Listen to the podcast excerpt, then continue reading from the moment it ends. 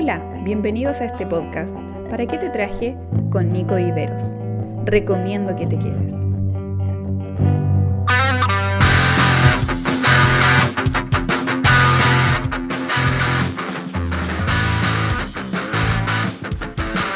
Hola a todos, bienvenidos a este nuevo episodio del podcast ¿Para qué te traje? Eh, muy, muy bienvenidos a todos a este episodio nuevo, eh, a este episodio especial, donde vamos a hablar un poco de una fiesta solemne que aparece en la Biblia y que este próximo domingo 31 se, va a celebrar el día de Pentecostés. ¿sí? Eh, cuando les digo esto ya de Pentecostés, seguramente se les viene a la mente al tiro lo que pasó en Hechos 2, ¿cierto? Eh, el Espíritu Santo.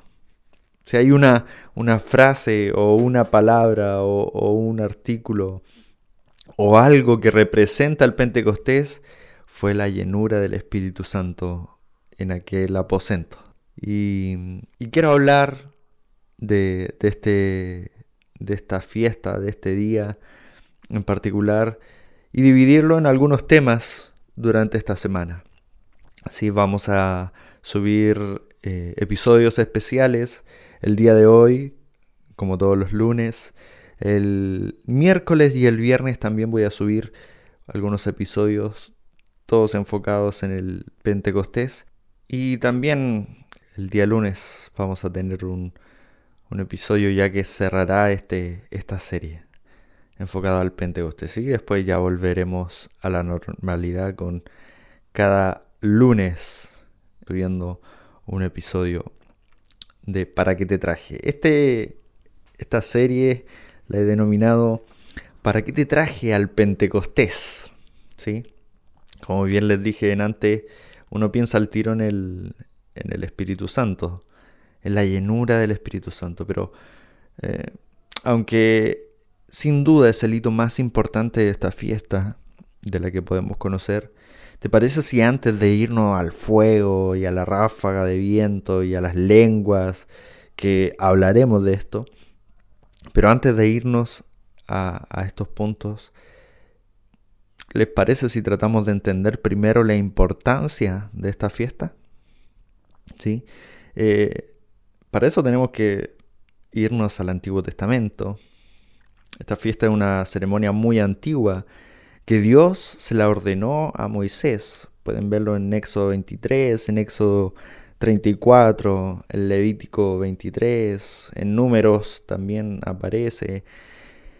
Eh, y quiero leerles lo que dice en Deuteronomio 16, versículo 9 al versículo 12. Dice, Contarás siete semanas a partir del día en que comience la cosecha del trigo. Entonces celebrarás en honor al Señor tu Dios la fiesta solemne de las semanas, en el que presentarás ofrenda voluntaria en proporción a las bendiciones que el Señor tu Dios te haya dado y te alegrarás en presencia del Señor tu Dios en lugar donde Él decide habitar, junto con tus hijos y tus hijas, tus esclavos y tus esclavas, los levitas de tus ciudades, los extranjeros, los huérfanos y las viudas que vivan en medio de ti. Recuerda que fuiste esclavo en Egipto. Cumple pues fielmente estos preceptos. El nombre Pentecostés o, la palabra Pentecostés, vino a conocerse después, algunos siglos antes de la venida de Cristo. Eh, este, este término viene del latín que significa 50, eh, pero la fiesta de Pentecostés que nosotros conocemos en realidad es conocido en el Antiguo Testamento por otros nombres. Es conocido como la fiesta de las semanas porque em, Pasaban siete semanas después de la Pascua, entonces se le decía la fiesta de las semanas o también se le decía la fiesta de la siega, porque era lo que recogían de, todo lo que se había cosechado, se recogían los frutos. esta fiesta era un día solemne, pero era solo un día. No es, a diferencia de otras fiestas que duraban semanas, esta fiesta era solo un día, pero era un día solemne, totalmente solemne. Eh, como les decía delante, la fiesta de Pentecostés se celebraba 50 días después de la Pascua. Ya era una fiesta muy alegre. Ese era el mandato de Dios, lo, acabamos de leer en Deuteronomio. Era una fiesta donde todo tenía que ser alegría. Por eso también se entonaba el Salmo 67, que lo vamos a ver un poquito el, el próximo episodio. Pero el principal o lo principal, la principal característica de esta fiesta, como en realidad cada fiesta, era la preparación de la ofrenda. Una ofrenda especial donde se daban las primicias, los primeros granos del trigo, porque esta era una fiesta dedicada al trigo, está la fiesta del tabernáculo que es dedicada a las uvas, pero esta era la fiesta del Pentecostés que se dedicaba al trigo. Y de esto quiero hablar en este episodio, de la ofrenda. Eh, no quiero quedarme simplemente o siempre quedarme con el fuego del Espíritu Santo y las lenguas y de todo eso que como dije anteriormente sí lo hablaré en los episodios, pero no quiero olvidar la esencia de esta fiesta y cómo Dios mismo se encargó de cumplir con las normas de la ceremonia. Los versículos de Deuteronomio 16 nos hablan de que la ofrenda era de una manera voluntaria, pero en proporción a las bendiciones que Dios le había dado. O sea, si Dios le había dado en abundancia, su ofrenda debería ser abundante. wow. Qué difícil sería entregar a Dios lo mismo que Él nos entrega. ¿Cierto? Creo y me atrevería a decir con seguridad que es casi imposible entregarle a Dios lo mismo que Él, o, en proporción, igualar lo que Dios nos entrega. ¿Será que Dios nos quiere dejar en jaque mate diciendo que lo que Él nos da, nosotros tenemos que igualarlo en cantidad, en proporción? ¿Será que eso Dios nos quiere demostrar? Personalmente creo que no es así. No creo que Dios sea un niño inmaduro que compite por quién tiene más, ¿cierto? Como lo suelen hacer los niños. Creo que Dios en todo siempre quiere enseñarnos. En esta fiesta se tenía que cumplir un montón de protocolos.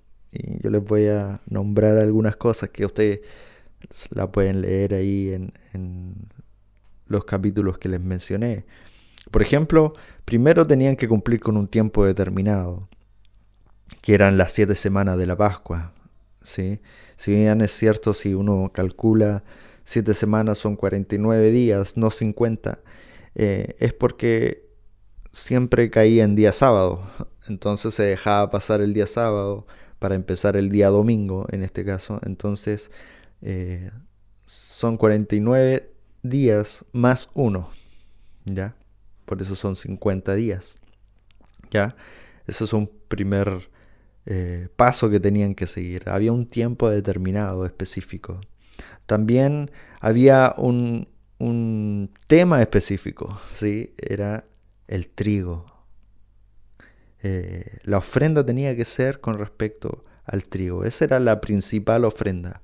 Pero también a esta ofrenda se le agregaban otros, otros tipos de ofrenda. Por ejemplo, también se agregaban dos panes hechos por cuatro kilos de flor de harina cocidos en levadura. Ustedes saben que todas estas cosas tenían que ser seguidas al pie de la letra, ¿sí? Eh, bueno, algún día a lo mejor voy a hablar de las características de, de la fiesta, la importancia de la fiesta. A lo mejor puede ser una idea para, para otra serie más adelante. No, no lo he pensado, pero, pero se los comento ahora a ver si, si resulta, no sé, en un tiempo futuro. ¿Sí? Pero aparte de esos panes, de esos dos panes, también tenían que cumplir con nueve corderos de un año sin defecto. ¿sí? un novillo, dos carneros, un macho cabrío. Todo eso tenían que cumplir aparte de toda la ceremonia del holocausto, aparte de todas las ceremonias de la ofrenda, aparte de todos los sacrificios. Eh, bueno, ahí si ustedes van a, los capítulos que les mencioné, pueden estudiar un poco más y se van a dar cuenta de los requisitos que tenía que tener esta, esta fiesta. Y esto me, mm, me marca porque a veces nosotros nos jactamos o nos quejamos con respecto a algunos protocolos que tenemos que seguir, como por ejemplo el diezmar, que es una ordenanza de Dios y nosotros muchas veces lo pasamos por alto. O por ejemplo, en vez de seguir con algunos requisitos, simplemente damos a veces una ofrenda miserable en nuestro culto y no damos una ofrenda en proporción a lo que Dios nos ha bendecido.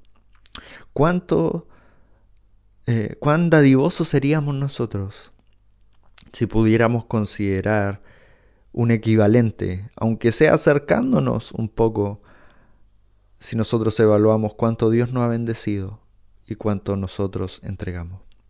Pero la verdad es que no quiero hablar del dinero, no quiero entrar en el tema de dinero. Eso dejémoslo para otro episodio, di una pincelada.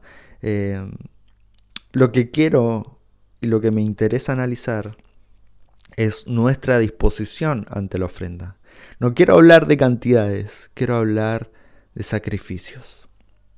Y ahora sí, si nos vamos un poco al ejemplo de los apóstoles que estuvieron en el Pentecostés en Hechos 2, podemos ver que previamente ellos tuvieron alguna disposición. Previamente ellos, antes de recibir al Espíritu Santo, estuvieron dedicados a algo. ¿sí? Por ejemplo, se dedicaron a tener tiempo de comunión. si recuerdan el relato, nos dice que luego de que Jesús asciende, los discípulos se van al aposento donde estaban refugiados y estaban todos ahí. Me imagino las diferentes características de cada uno. Y ahora sin su maestro, sin su líder, ¿cómo podría haber conflictos entre ellos? ¿Quién iba a tomar el liderazgo? Porque en realidad la Biblia no nos menciona de que Jesús le haya dicho, haya reunido a los discípulos y haya dicho, saben, yo me voy a ir, pero se va a quedar a cargo Pedro, o se va a quedar a cargo mi madre. No. Jesús no dijo nada de eso. Por eso es muy probable, si lo analizamos en nuestra propia vida, es que los discípulos hayan también tenido este conflicto de decir, ¿quién va a tomar las riendas? ¿Quién va a tomar la batuta de esto? ¿Quién va a poder liderarnos si ahora ya no está Jesús? Un conflicto interno entre ellos mismos, donde a lo mejor se podrían haber complicado la vida y haber discutido y hasta ahí hubiese quedado todo se separan, eh, como estas grandes bandas que de repente están consolidadas, pero a algunos se les sube el ego y, y de repente la banda se termina por, por separar, ¿cierto? Así pudo haber pasado con los discípulos, pero ellos en realidad al llegar al lugar, aún por sobre la tristeza, aún por sobre el, conflicto interno de decir, eh, ¿Qué haremos ahora? ¿Qué nos va a liderar? Ellos se juntaron, estuvieron ahí todos unánimes, en un mismo sentir, en un mismo espíritu, en comunión. Y creo que esto es una ofrenda que podemos entregar. Me interesa que podamos analizar esto como un sacrificio. Porque si nos evaluamos a nosotros mismos, que muchas veces no compartimos con la idea de otros, que muchas veces no pensamos igual que otro, porque a veces creemos tener nosotros la razón, o porque a veces no escuchamos a otros simplemente porque no entendemos su idea, o porque encontramos que en realidad él podría ser de otra manera. O, porque encontramos que ella o él tienen una doble vida y no son un ejemplo, o porque simplemente no comparto en nada lo que es él o ella. Díganme o no si esto pasa dentro de nuestra iglesia, donde nuestra comunión pasa simplemente por el reunirnos en una hora exacta, en un tiempo exacto, en un lugar exacto, que es muchas veces el templo. Pero en realidad eso no es comunión. Y lo podemos verificar en este tiempo de pandemia donde estamos imposibilitados a estar en nuestras reuniones de manera habitual en nuestro templo. Sin embargo, la comunión va mucho más allá de eso. La comunión va mucho más allá de lo que yo creo o de lo que el otro cree. Va mucho más allá de cómo yo tolero al otro, sino que va en ser un soporte el uno con el otro. Es por eso que Pablo dice soportaos unos a otros, no, no un soportaos de, de, de aguantar eh, el carácter de otros, sino de soporte, de estar al lado, de acompañar. Eso es la comunión. Que a pesar de que nosotros no tengamos las mismas opiniones, podamos entender de que esa persona que no opina igual que yo, que no se viste como a mí me gusta, que no se peina como a mí eh, me agrada, que esa persona también fue salva por la sangre de Cristo y que Jesús lo tiene considerado en el mismo lugar donde yo estoy. Eso es comunión. Pero los apóstoles no tan solo ofrendaron un tiempo de comunión, sino que también ofrendaron tiempo de búsqueda. Hechos 1.14 dice, todos en un mismo espíritu se dedicaban a la oración.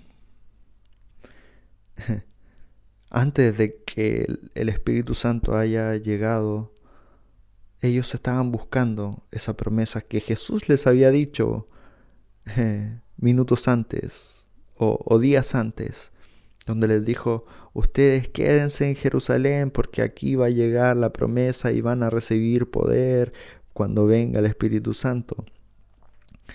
Eso lo podemos leer en el capítulo 1 de Hechos. Y los apóstoles obedeciendo a eso se pusieron en disposición de búsqueda. Muchas veces una gran ofrenda que podemos entregar en nuestro tiempo. Porque si hay algo que Dios a lo largo de la historia bíblica ha demostrado es que le interesa que sus hijos, que sus elegidos tengan tiempo con Él.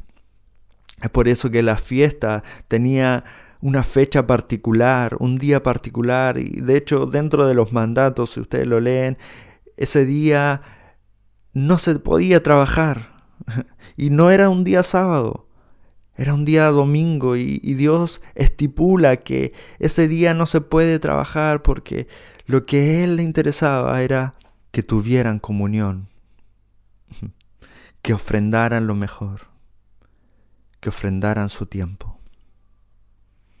Y a veces nosotros nos olvidamos de este detalle. Creemos que la ofrenda muchas veces solo consiste en dinero, en nuestra economía, pero también nuestro sacrificio puede ser apartar el tiempo. Qué difícil es cuando tenemos tantas cosas que hacer. Qué difícil es cuando eh, tenemos la agenda colapsada. Pero dentro de esa agenda muchas veces no está Dios.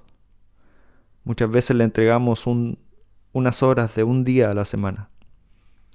Cuando estaban nuestras reuniones en el templo le dedicábamos los sábados en la tarde o los domingos en la mañana o el, horario que tengas del culto. Pero ahora que no lo tienes, nos conformamos solamente con ver eh, los cultos online. Pero en realidad, ¿cuál es tu búsqueda? En realidad, ¿cuál es el tiempo que le estamos dando a Dios? Porque no podemos conocer a alguien si no le damos tiempo sería imposible conocer a Dios si es que no pasamos tiempo con Él. Consideremos nuestro tiempo como un sacrificio, como una ofrenda que Dios pueda tener como algo grato. Y por último, otra ofrenda que tuvieron fue la inclusión. Algo que sin duda se lo entregó Jesús como visión. Dice que en la oración no tan solo estaban los apóstoles, sino que también estaban las mujeres, también estaban los hermanos de Jesús y también estaba ahí su madre, María. Recordemos que eran una cultura judía, un pueblo muy machista, sin embargo estaban ahí también las mujeres. Estaban aquellos que habían negado que Jesús era el Mesías, como los propios hermanos de Jesús, que no creían en él. Y estaba también su madre, una viuda que ahora se había quedado sin su primogénito. La inclusión, qué importante es. Qué importante es que todos puedan tener lo que Dios ha preparado. Qué importante es que nosotros podamos considerar a todos como parte del plan de Dios. Qué importante es que no discriminemos a nadie por su pasado, que no discriminemos a nadie por de dónde viene, que no limitemos el obrar de Dios en personas que a lo mejor muchas veces han mostrado incredulidad frente a la fe. Qué importante es que nosotros no nos creamos dioses para determinar quién puede entrar o quién no puede entrar, para juzgar de que este sí y este no. Esa no es nuestra labor. Nuestra labor es acercar a esas personas y entregarles una oportunidad. Eso para mí también es una ofrenda. Dejar nuestras ideologías de lado, dejar nuestros prejuicios de lado e incluir a aquellos que necesitan de Dios. Sacrificios que Dios quiere en un día de Pentecostés, antes de la llenura del Espíritu Santo, antes de la manifestación del fuego de las lenguas, tiene que haber un sacrificio de parte mía. No podemos olvidar que Dios cumplió a la perfección con una ofrenda. No tan solo nos pide que ofrendemos y que le demos a Él lo que nosotros consideramos que merece, sino que Él mismo nos ofrendó de su mismo espíritu para tener con nosotros cada día. El mismo que estipuló esta fiesta, este día, también se encargó de entregarnos su propia ofrenda, para que nosotros la podamos disfrutar, para que nosotros la podamos tener cada día, nada más y nada menos que a Él mismo, su mismo espíritu dentro de nosotros. Wow. Qué grande Dios. Bueno, esto ha sido el episodio del día de hoy. Espero que, te haya gustado. Y bueno, nos encontramos ya este miércoles con un segundo episodio. No te lo puedes perder. Un abrazo a todos. Esperamos que este podcast haya sido de bendición a tu vida. Nos encontramos en un próximo episodio. No te lo pierdas.